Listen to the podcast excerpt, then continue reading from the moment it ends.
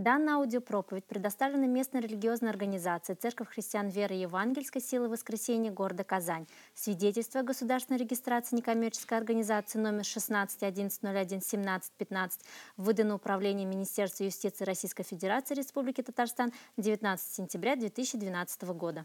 Благодарное сердце в хлебе не нуждается. Вон молодежь уже переврала, и мне сегодня сказали, благодарное сердце в халве не нуждается. Вот. То есть я стала как-то задумываться, и Бог положил вот это вот благодарное. Что такое благодарное сердце? И сразу как бы в противовес благодарного сердца мне пришло такое ропот. Шумит, да? Вот, вот так, да? Да. А, ропот. То есть вот есть, когда мы благодарим, когда мы на самом деле во всем видим руку Божию мы видим, как Бог действует, а Он действует. И очень часто мы ропщим. Вот буду говорить иногда мы, но больше обращаюсь даже к себе. Я вроде вот по характеру не сильно такая брюзга. Да? Ну, есть, мы разные есть, да? Но ропот это даже не с характером связано. Это состояние сердца. Мне понравилось выражение, я посмотрела в Википедии, то есть объяснение слова, что такое ропот – недовольство, протест, выраженный не громко, не вполне открыто, глухой, невнятный шум. Правда, чаще всего ропот, он не очень такой шумный. Мы бубним внутри своего сердца. Бу-бу-бу. Мы вот проснулись и уже чем-то недовольны. То есть уже что-то нас не устраивает. Это, это мы такие. Вот сегодня я хочу сказать, вот благодарность почему-то рождается в тесненных обстоятельствах. Я буду потом дальше приводить примеры из своей жизни, библейские, да. Вот просто хочу сказать, не готовиться к проповеди невозможно, особенно когда ты впервые здесь. Все, ночь вообще плохо спала, честно скажу, очень плохо. Ну, как бы постилась, молилась и ну, слово-то уже было, и как бы все, но оставила распечатку на последний день, сегодня утром. Все, говорю, места скину, все утром, все утром, утром, не хочу вечером, так устала, еще дни такие насыщенные были.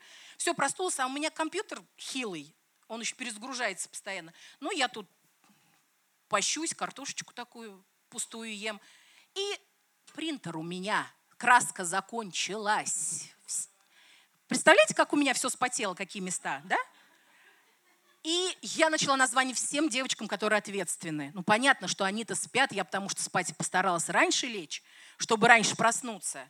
Никто не отвечает. Ну, когда все уладилось, хочу сказать, я такая благодарная Богу была. И смеялась и говорила, Господь, учишь. Учишь ты меня. Вот так часто Он всего и учит. То есть готовиться надо заранее. Где мы чаще всего видим проропот? Это, конечно, евреи в пустыне. Это вообще классика жанра. Когда на них смотришь, вот, да, и думаешь, ну что за люди, а? Что такое? Бог что только не делал в их жизни. В моей бы Толику хотя бы сделал, хоть где-то там Красное море-то передо мной раздвинул, а они ропщут и ропщут. Вот они, правда, у меня, я вот честно говорю, я читаю, и я не понимаю, как можно так. Не, я еще думаю, ну просто. А потом, когда вот Бог разворачивает так, и ты видишь себя, себя на их месте. Они не какие-то уж страшные, прям роптальщики. Они такие, как мы, как я. Они роптали, они, это мы конец их видим, все знаем, что Бог приготовил, куда ведет. Они идут, они, жив, они проживают свою жизнь. У них впереди почти ничего не написано ни у кого. Они такие, как мы. Они идут день за днем своей жизни. И у них, хочу сказать, мне кажется, жизнь тогда была менее слаще, чем у нас. Я всю жизнь думала, что пустыня – это такие барханы песочные. Ну, там немножко тяжело идти как-то, но это все верблюды там. И, ну, колючек не, не представляла я колючек. Вот. Это все такое песочное, почти пляж, только вода далеко. Мы в этом году были в Израиле, вы знаете, их пустыня – это скалы – это, я вообще не знаю, там какой там, там надо все время лазить. То есть там надо все время, это какие-то цеплялки, ну то есть все. И я видела на этом, что там бараны пасутся, там овцы. Я была удивлена и спрашивала, я говорю, что они там едят-то? То есть, ну, как бы, вот так едешь, все белес, очень красиво смотрится, но понимаешь, что для жизни непригодно. А оказывается, она нам рассказала, что вот под каждым камушком в тени вырастает травка.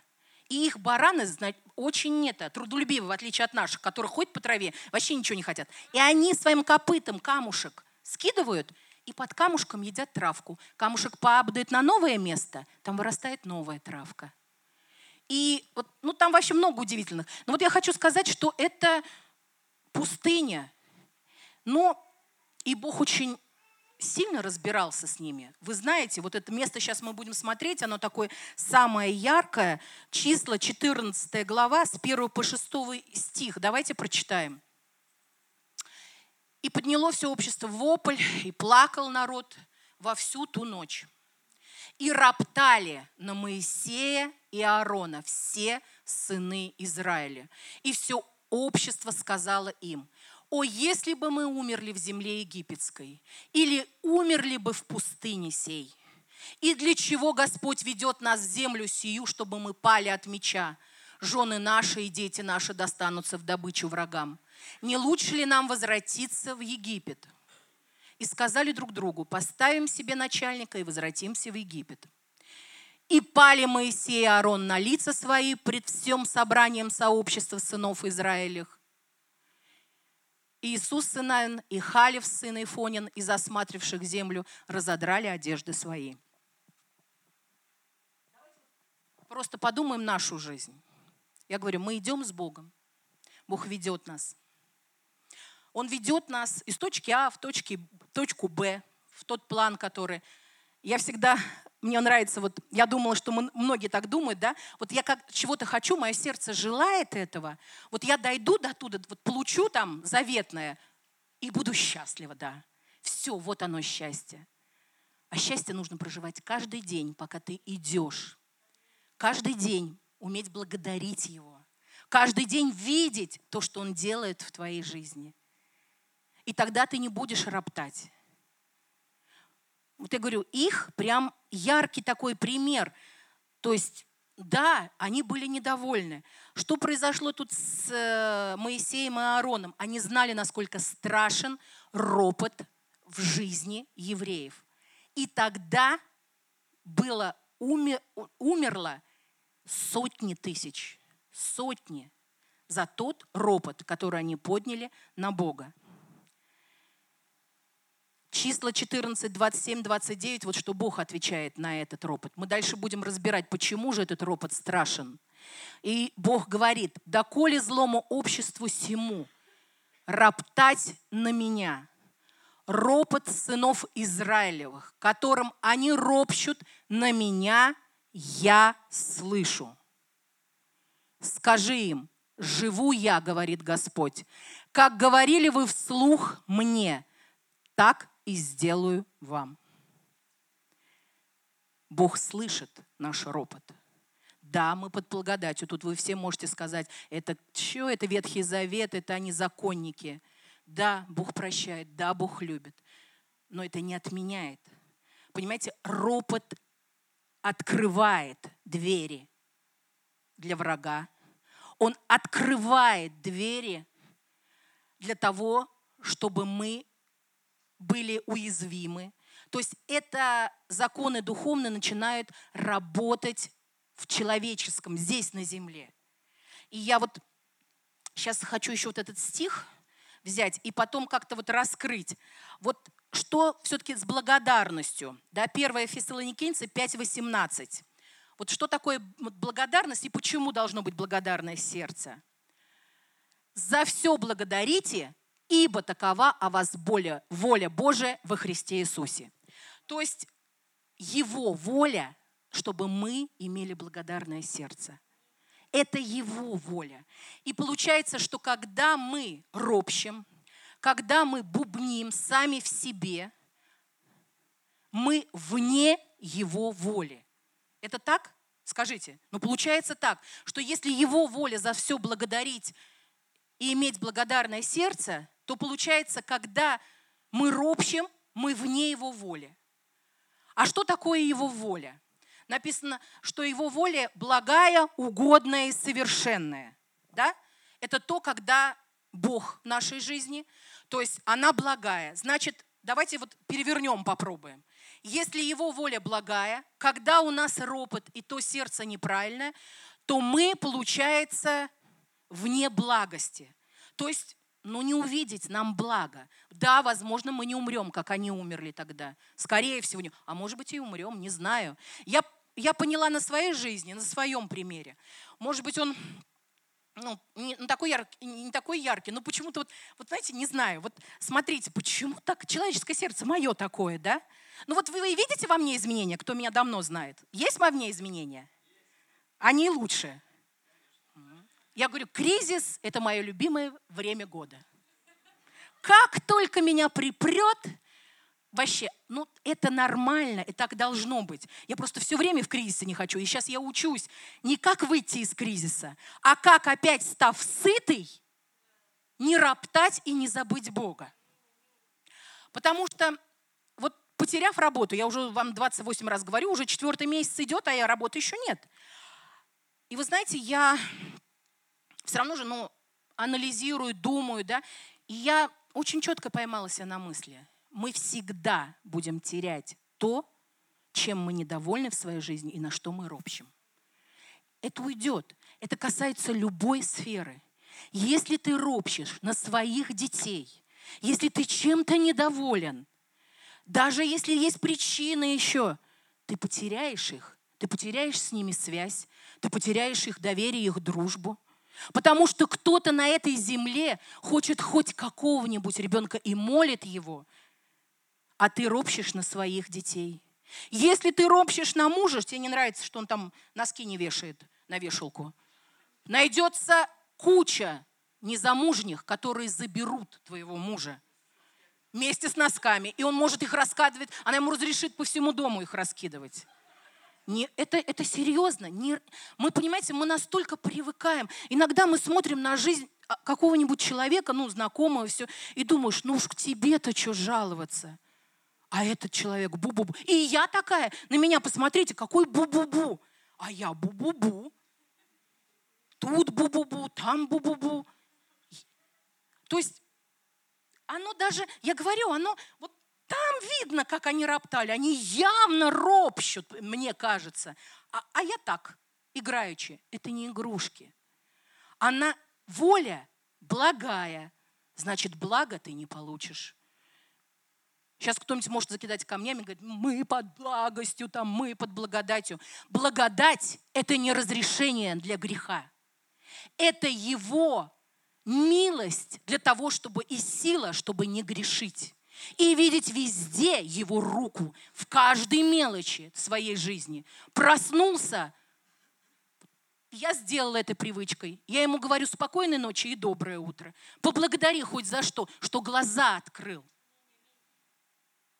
Без машины ты я осталась. Ах, какая беда. 15 лет возила машина мой, пятую точку, и осталась. И пошла пешком. Я плакала. Иду и плачу плачу, не могу идти, задыхаюсь, спотыкаюсь. Как я буду ходить? Господь мне тут же навстречу бабушку на костылях. Парализованного дедушка, я думаю, Господи, что их всех сюда, что ли, свезли по одной дороге. И я четко увидела, они идут. А ты здоровый на двух ногах идешь и плачешь, что у тебя машины нет. Стала благодарить. Стала худеть стала ходить. Но за машину молюсь. Воля Божья благодарить. Она благая, угодная. Она угодная. Значит, когда ропот, ты не угоден Богу. Мы часто вот не хотим это думать. Мы правда вот, мы такие все благодатные. Это правда, это правда. Но от нас зависит, как эта ситуация, как этот кризис в твоей жизни э, повернется. Будешь ли ты здесь стоять на высоте, а сюда меня поставил? Кризис. Кризис поставил, вы понимаете? Потому что я тут же быстро ухватилась и поняла, что я не хочу жить той жизни теткинской, я ее всегда вот называю. Когда сытая жизнь приходит, работа стабильная, зарплата хорошая, все. Вот прям в тетку сразу превращаешься. Домой пришла, села, телевизор включила, вкусняшки наелась и сидишь. Не хочу такой жизни. Хочу, чтобы Бог действовал через меня. Поэтому я думаю, он не скоро мне еще даст вот это все, потому что он видит, я еще не готова. Я прям знаю, я даже в душе знаю. Он сказал, ну не ты, я так сказал, я не знаю, он сказал, пока еще на 10 килограмм не похудеешь, машину не получишь. Не знаю, насколько его, но почему-то у меня есть такое. Благая, угодно и совершенное. То есть мы не в совершенстве, когда мы ропщим. И Аарон и Моисей знали, почему они пали-то на лицо. Они знали, насколько это страшно. Не для них, а для народа. Они знали, что придет за это наказание. Это не Бог у нас такой злый дня. Это такие законы, которые действуют. Это вот то, что мы разрешаем, то и происходит в нашей жизни. Я дальше буду, постараюсь научить, как от ропота избавиться к благодарному сердцу. Это я не думайте, что я сейчас вас запугаю. Я постараюсь как бы это. Я так живу, я, ну, я пытаюсь, скажем так, жить. Я эти вижу эти изменения. И вообще я в последнее время, говорю, вот увлек, ну, увлеклась кризисом. То есть, когда он наступает, стесненные обстоятельства, ты начинаешь вот в этой сфере двигаться, то есть ты начинаешь книги читать, все. И мне очень понравилось, как один проповедник сказал, кризис – это твоя новая ступень, это твоя победа. Ч- кризис творит историю. Мой кризис творит историю. Бог делает меня, если я позволю ему, а я хочу позволить. Бог работает через меня. И поэтому в китайском языке, например, нету слова кризис. Есть, у них нет такого слова, у них это обозначает возможность. Это возможность. Возможность изменить Богу тебя. Не сами, не самообразование, не... Я говорю, я вот как бы вот в эти штуки, там, да хоть сколько ты говоришь, что ты самая обаятельная и привлекательная, но Бог должен действовать.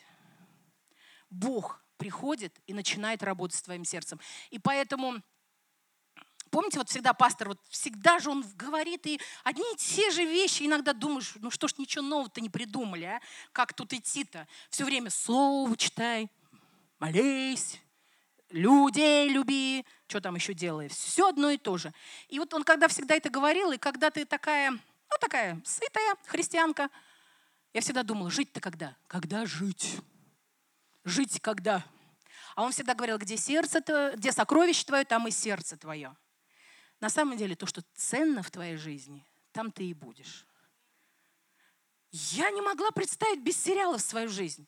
Ну, люблю я, ну, не такие длинные, там, не это, не на Жануаре, и это там, как я, бразильские. Не-не, не такие. Ну, такие коротенькие, прям иногда так засяду, все, все выходные могла смотреть. И ничего такого у нас пастор говорит, телевизор не зло. То есть я не, не могу сказать, что это...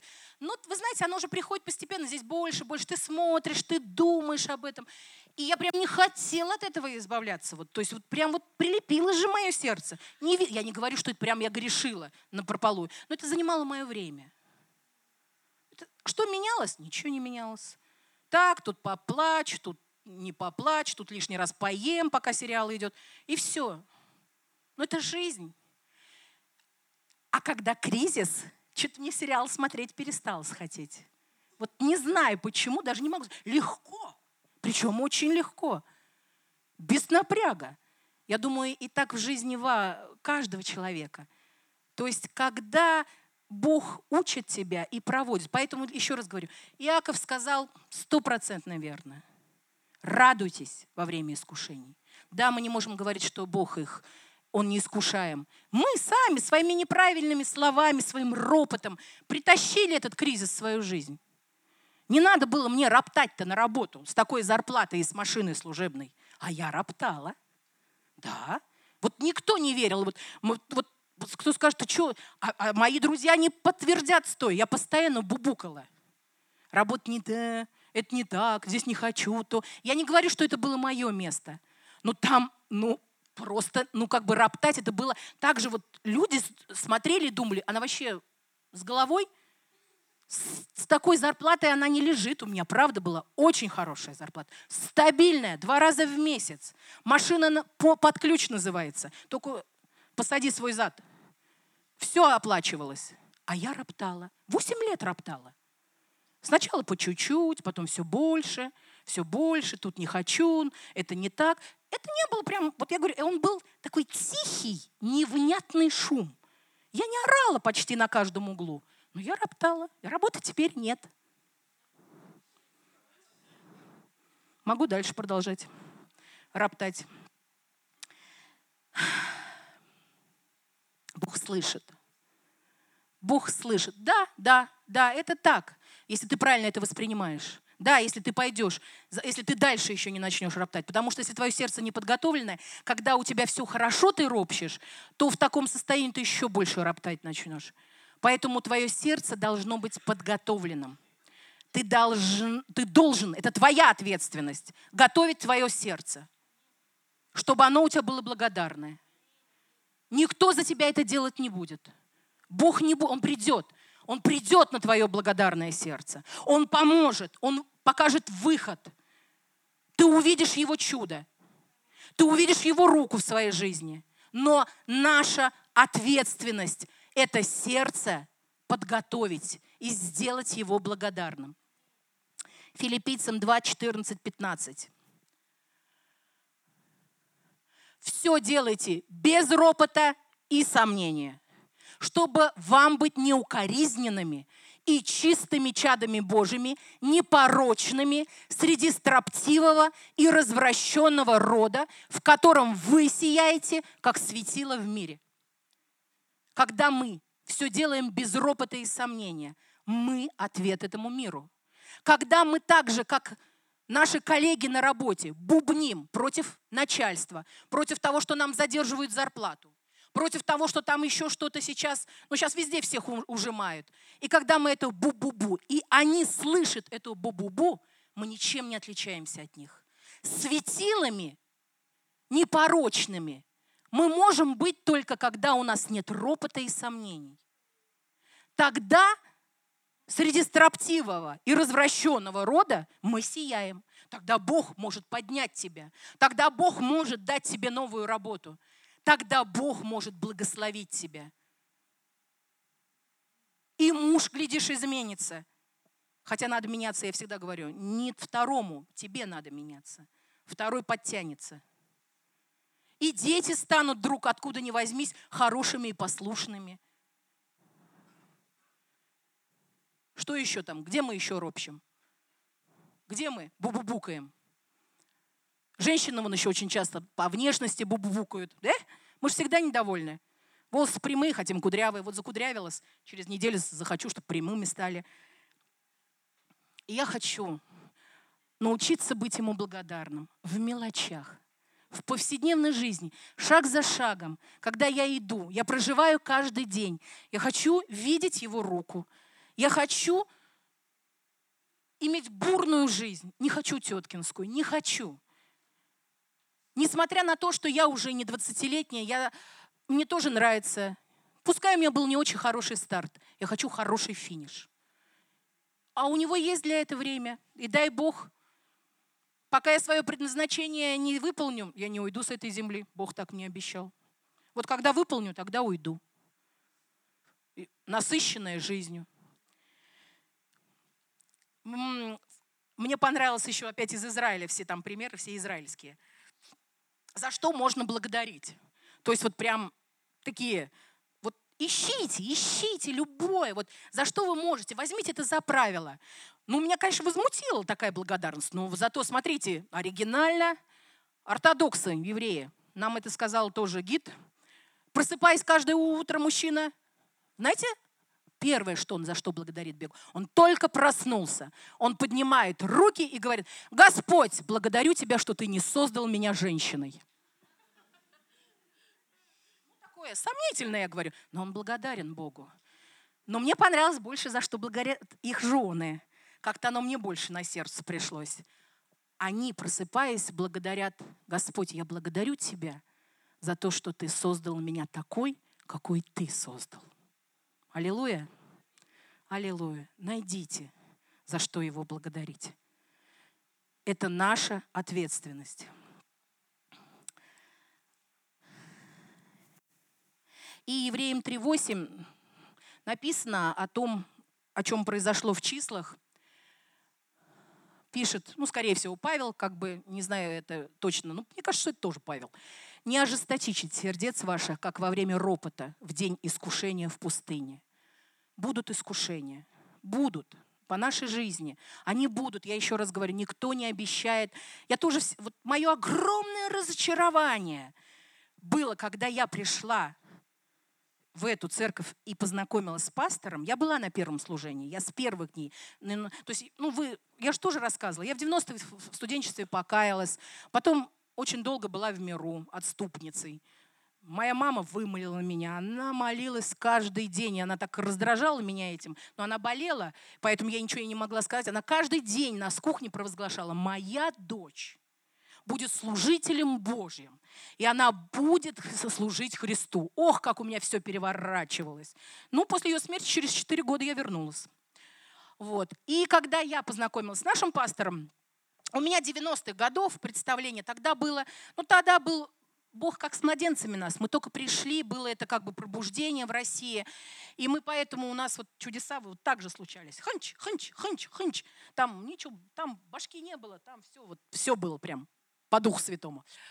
И вдруг с одной проповеди, прям буквально сразу, пастор мне говорит, не мне, он всем говорил, а, мы молились тогда в 90-х годах, мы все машины себе просили. Были гла пятые студенты, все, одежды не было, менялись друг с другом. Но все просили, кто Феррари, все какие названия вот знали. И прям представление было, что вот я иду где-нибудь по улице, и машина это прям вот так вот и упадет передо мной. Ни прав ни у кого вообще там не было. Но вот представление было такое. И почти первая проповедь, пастор выходит и говорит, а это же на Новый год тоже было, на Рождество, и говорит, наш Бог не Санта-Клаус и даже не Дед Мороз. С неба вам ничего не упадет. Вы знаете, это у меня было такое потрясение. Это было просто разочарование какое-то. То есть и правда, я, я, можно сказать, приткнулась, как любят говорить. Я как-то споткнулась даже. Как это так? Я всегда думала, что вот прямо из мешка вот, а он еще такие образы вот эти рисует, которые у меня были. Он говорит, никто вам мешок с неба не откроет и вот так не посыпет. Я просто думала, что моя машина просто в пути где-то задерживается. Там, ну, летит пока еще много. Там первое небо, второе, третье, седьмое. Да, да, да. А сейчас я понимаю, он не Санта-Клаус, да. И по щелчку, да потому что щелчки нам ничему не учат вот так. Потому что он иногда, я так думаю, на нас смотрит и думает, Господи, почему ты можешь меня благодарить, когда ты там внизу? Вот вы, вот я тоже, я сейчас в посте просто, да, но это мое решение, все. У меня сейчас вот две картошины запеченных и, может, один огуречек. Вы знаете, вот когда, как это называется, тяжело, да, какая еда вкусная. Когда ты после поста кусочек хлеба, ну я сейчас хлеб не, ну вот что-нибудь простое съешь, это же кажется просто лучше, чем копченые ребра. То есть это просто аллилуйя. Ты настолько можешь быть благодарна. То есть вот наш, почему-то вот в этих искушениях, и когда мы в стесненных, мы правда вот прям вот запах от хлеба, уж он сейчас и не такой, как раньше, но он, он же просто на всю квартиру распространяется. И он хочет дать нам дар, и у него много приготовлено, но наше сердце не готово, не будет он мешком разбрасывать, потому что правда, правда, о, наше сердце не выдержит, не, если оно не подготовленное. Убьет, правильно. И эта машина Феррари, свалившись мне на башку, точно бы меня придавила в 90-х это, ну это правда. Поэтому сейчас я уже, наверное, не через кризис прохожу, потому что я знаю, что я пройду. С ним я пройду. И здесь не буду голословно стоять и раз, говорить о том, что у меня этого, этого еще нету. Я буду стоять и свидетельствовать. То, что уже в моей жизни, на какие высоты он меня возвел – какой благостью и милостью Его я наполнена. Потому что я знаю моего Бога, я проходила с Ним. Это не первый кризис в моей жизни. Я проходила с Ним. Я знаю своего Бога. Как же нам благодарить Его? Как сделать это благодарное сердце? Я считаю, это много может быть. Я выбрала как бы вот таких, которые коснулись моего сердца и это. И я верю, что даже через, ну вот через это небольшие шаги, это благодарное сердце воспитывается в нас. Оно, оно становится благодарным. Это хвала. Когда мы можем, несмотря на искушение, несмотря на бури, хвалить Его. Даже когда у тебя язык гортани прилип, и ты ничего не можешь делать. Потому что, я еще раз говорю, кризисы бывают разные. Потеря работы – это не самое страшное. У нас бывает и очень много серьезных, когда мы, ну правда, там невозможно даже что-либо сказать. Но ты все равно можешь, можешь хвалить Его и говорить о том, что Он Бог твоей жизни.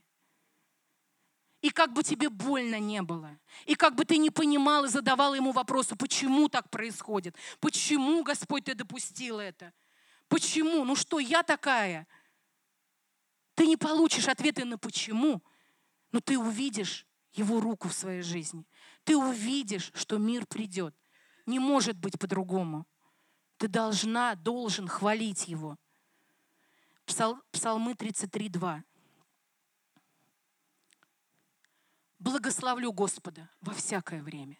Во всякое время. Будут злые времена. Благословлю во всякое время. Хвала Ему непрестанно в устах моих. Хотя бы только спасибо. Нам всегда есть за что благодарить. Возможно, это не обстоятельства. Возможно, это не то, что ты видишь своими глазами. За него самого. За то, что он уже делал в твоей жизни.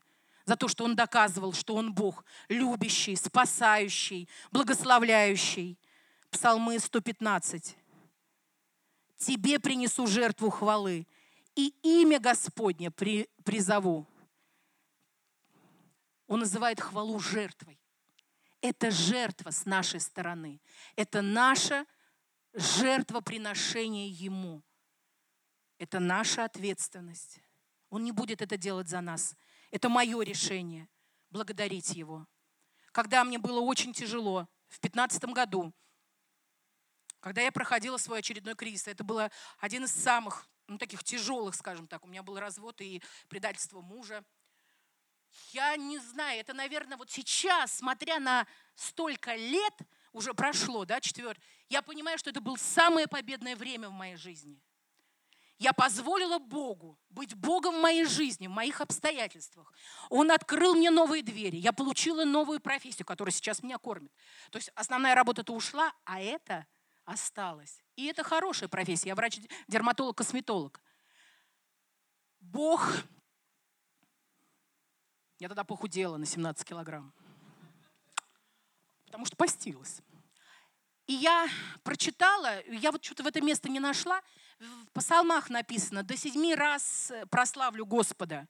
И вы знаете, что я сделала? Ну, кто меня знает, вот мои близкие там девчонки, они знают, они видели это. Я поставила, я разделила время, у нас есть прекрасные возможности. И я каждый, я не помню, час, что ли это, наверное, да, у меня была напоминалка – она просто звонок. И где бы я ни находилась, у меня напоминалка срабатывала.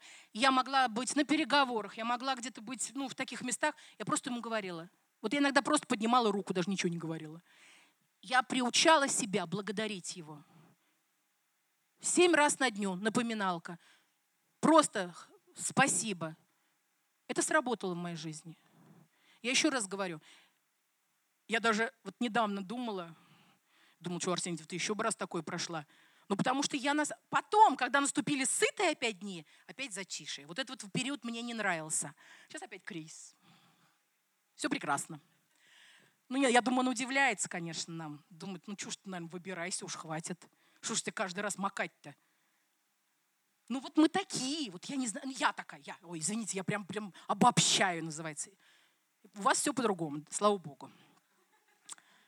Но хвала позволяет и делает наше сердце благодарным. И это моя ответственность.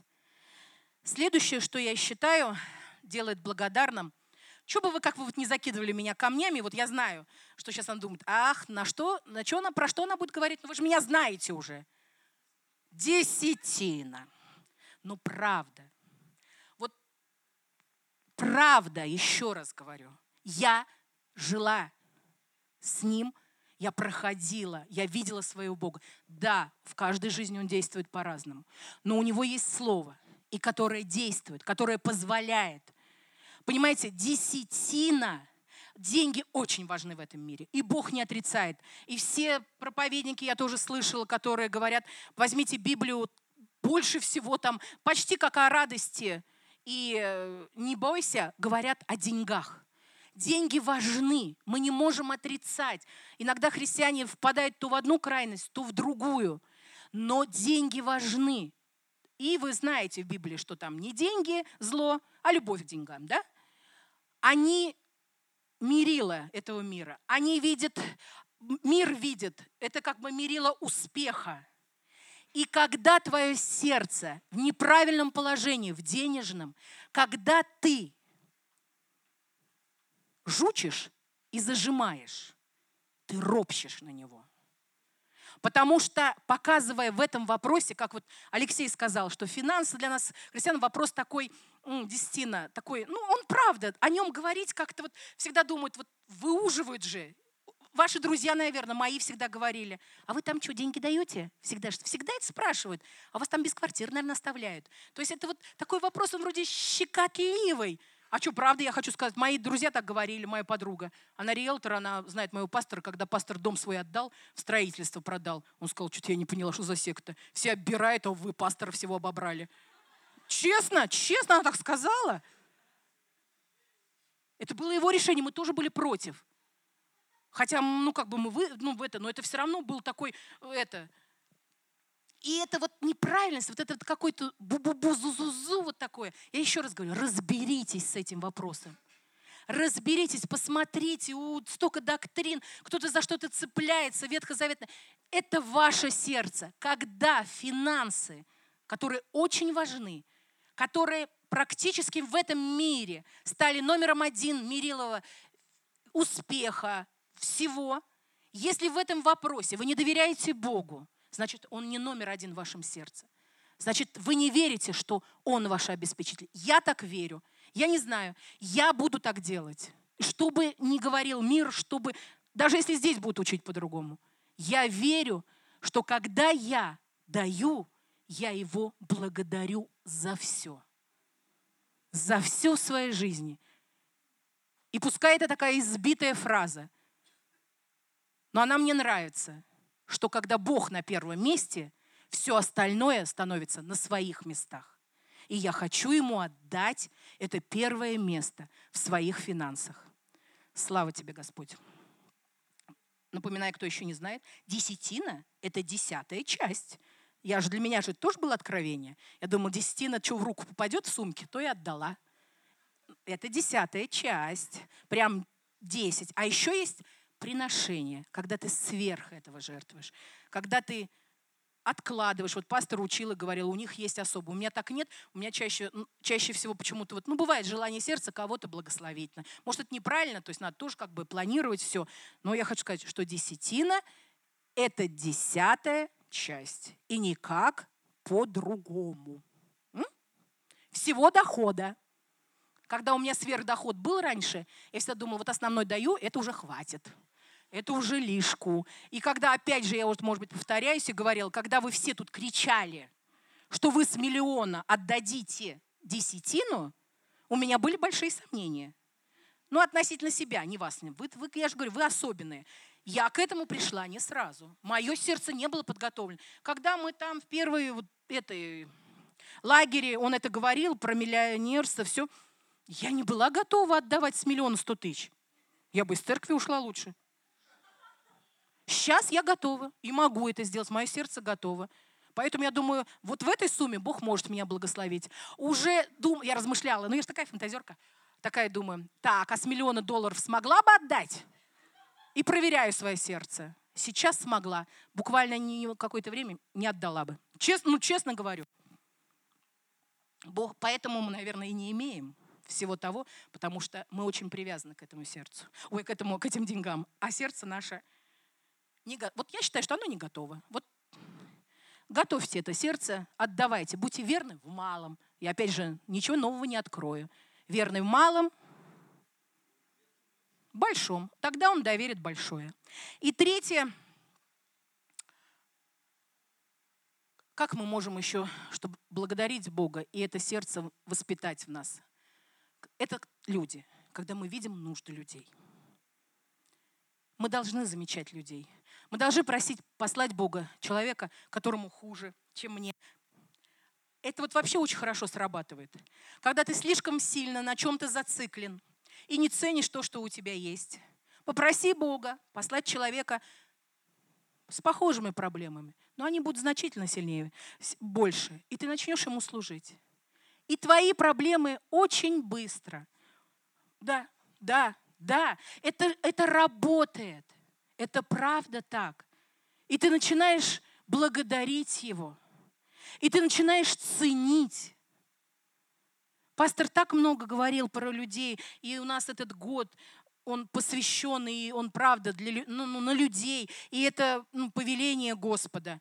Меня, я всегда считала, что я человек очень, ну там, добрая, открытая, дружелюбная, такая, со всеми могу, а людей-то я не любила. Да я и сейчас их не очень люблю. Я, я это, как сказать, иду к этому, иду. Но я, потому что я не замечала, правда, вот эту нужду, чтобы я видела, чтобы вот как, опять же, пастор вот там говорил же, да, он там шел, и вдруг видит, вот и тоже как это. Ну, он, он сказал, не как Иисус, но тоже нужду изнуренный. А, я поняла, Бог поэтому меня из машины вытащил, чтобы я нужду увидела в автобусе. А я людей стал замечать. Правда. Че, 15 лет на машине поезде, вообще никого не видела. Че во что одевается, че чем занимается. А тут смотрю, все такие интересные, все в телефонах, наушниках. Попросите, попросите у него послать хотя бы одного человека, которому вы можете послужить, которому вы можете помочь. И вы будете ответом, и вы будете благодарить его и вы сможете славить Его. Аминь. Ура, почти время подошло.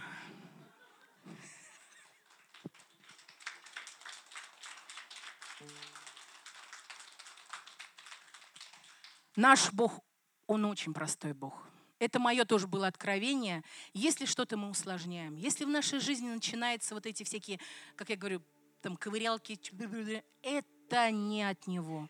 Он настолько сделал все просто, чтобы быть в нашей жизни, чтобы нам послужить, и мы могли послужить, чтобы нас благословить, чтобы мы были благословениями.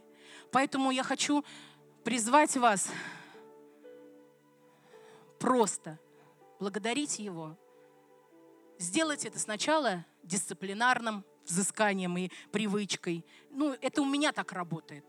Я вот беру какие-то вот 15 минут на языке. Но это мое, я еще раз говорю, я не, это не навязываю, это у меня так срабатывает. 15 минут смотрю через каждую минуту, сколько я промолилась поначалу. Потом я понимаю, что и 15 минут мало, и я уже хочу быть в его присутствии. Я силком, через напоминание заставляю говорить ему спасибо – за то, что я жива, за то, что у меня есть семья, за то, что у меня есть ноги, и я могу ходить, не спотыкаясь, на большие уже расстояния.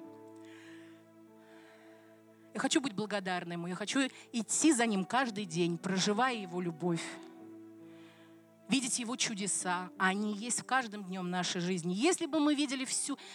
Библия говорит, что мы видим как через мутное стекло.